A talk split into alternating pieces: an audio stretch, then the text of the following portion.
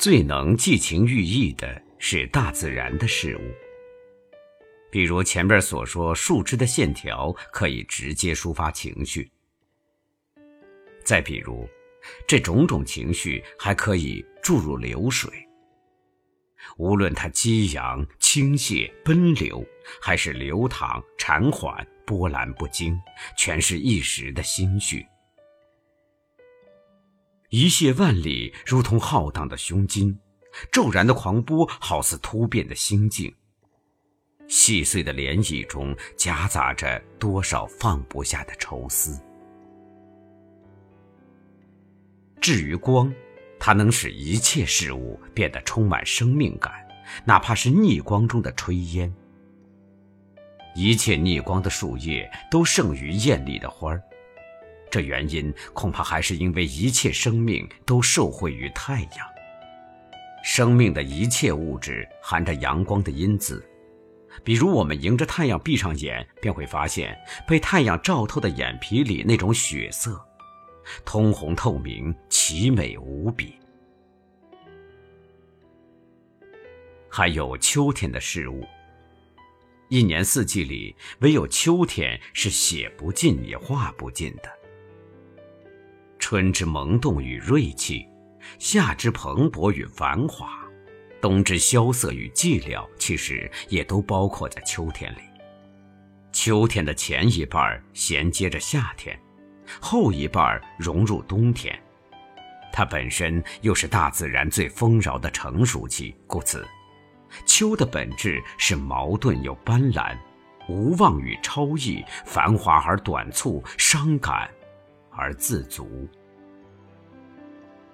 写作人的心境总是百感交集的，比起单纯的情境，他们一定要喜欢为秋天才有的萧疏的静寂。温柔的激荡，甜蜜的忧伤，以及放达又优美的苦涩，能够把一切人生的苦楚都化为一种美，只有艺术。在秋天里，我喜欢芦花这种在荒滩野水中开放的花儿，是大自然开得最迟的野花儿它银白色的花儿。犹如人老了的白发，它象征着大自然一轮生命的衰老吗？如果没有染发剂，人间一定处处皆芦花。它生在细细的尾杆的上端，在日渐寒冽的风里不停地摇曳。然而，从来没有一根芦苇荻花是被寒风吹倒吹落的。还有，在漫长的夏天里，它从不开花。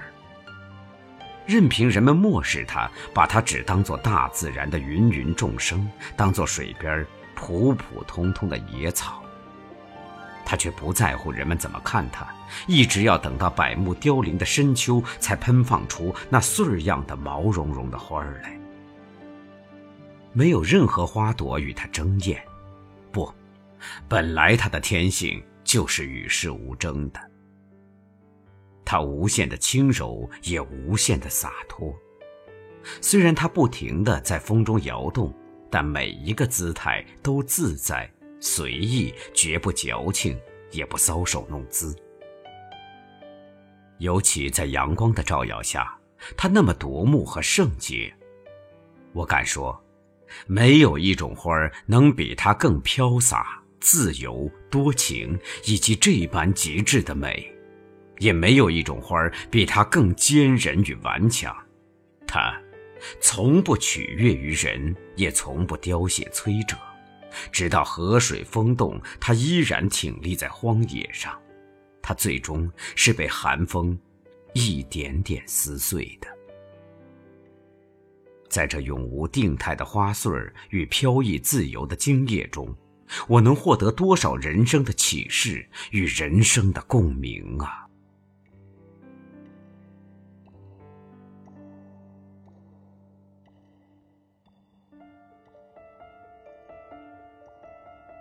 绘画的语言是可视的。绘画的语言有两种，一是形式的，一是技术的。中国人叫笔墨，现代人叫做水墨。我更看重笔墨这种语言。笔作用于纸，无论轻重缓急；墨作用于纸，无论浓淡湿枯，都是心情使然。笔的老辣是心灵的枯涩，墨的融化是情感的舒展。笔的清淡是一种怀想，墨的浓重是一种撞击。故此。再好的肌理美，如果不能碰响心理事物，我也会将它拒之化外。文学表达含混的事物，需要准确与清晰的语言；绘画表达含混的事物，却需要同样含混的笔墨。含混是一种视觉美，也是我们常在的一种心境。这暧昧、未明、无尽。嗫嚅富于想象。如果写作人作画，便一定会醉心般的深陷其中。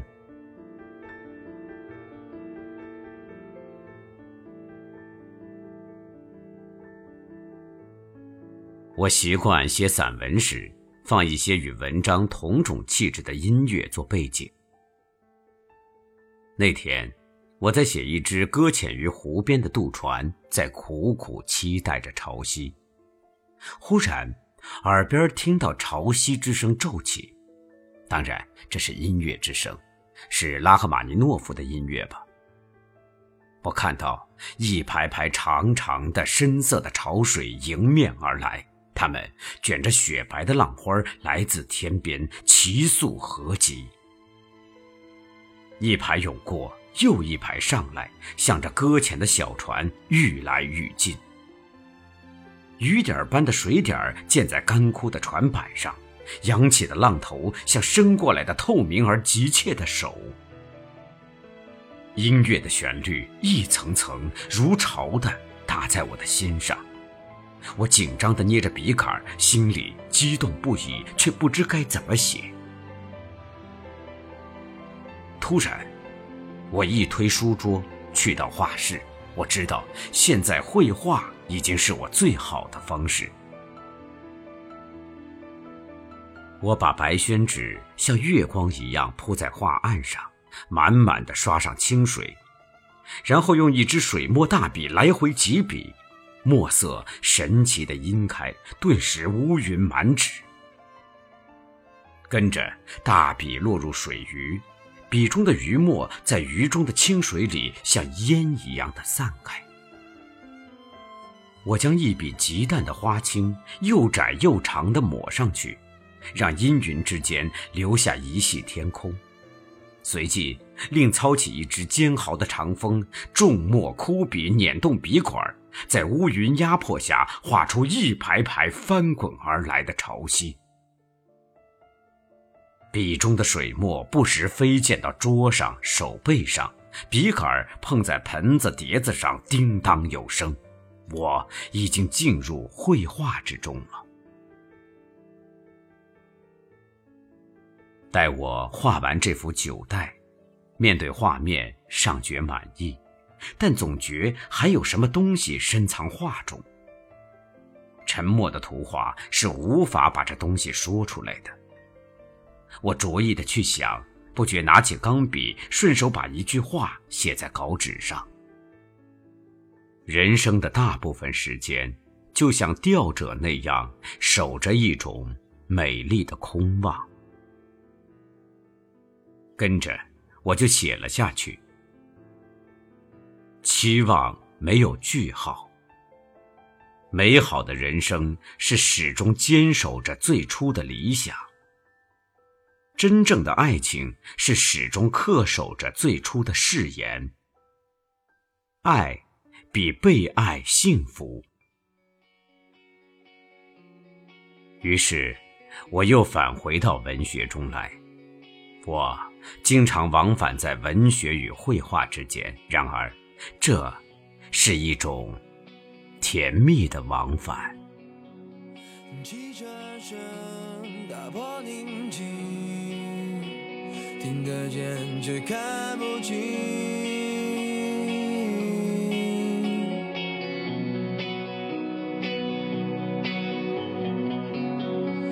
路灯下我的身影是最短的距离。清明汽车声打破宁静听得见却看不清。突然安静路灯下我的身影是最短的距离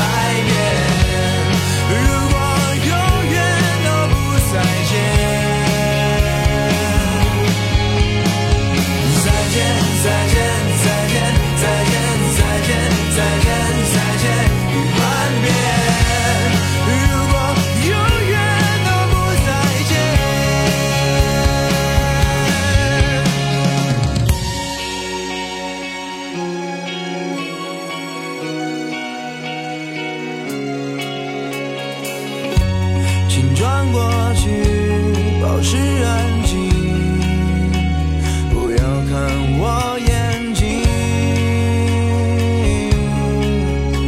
不再透明路灯下你的身影是最远的距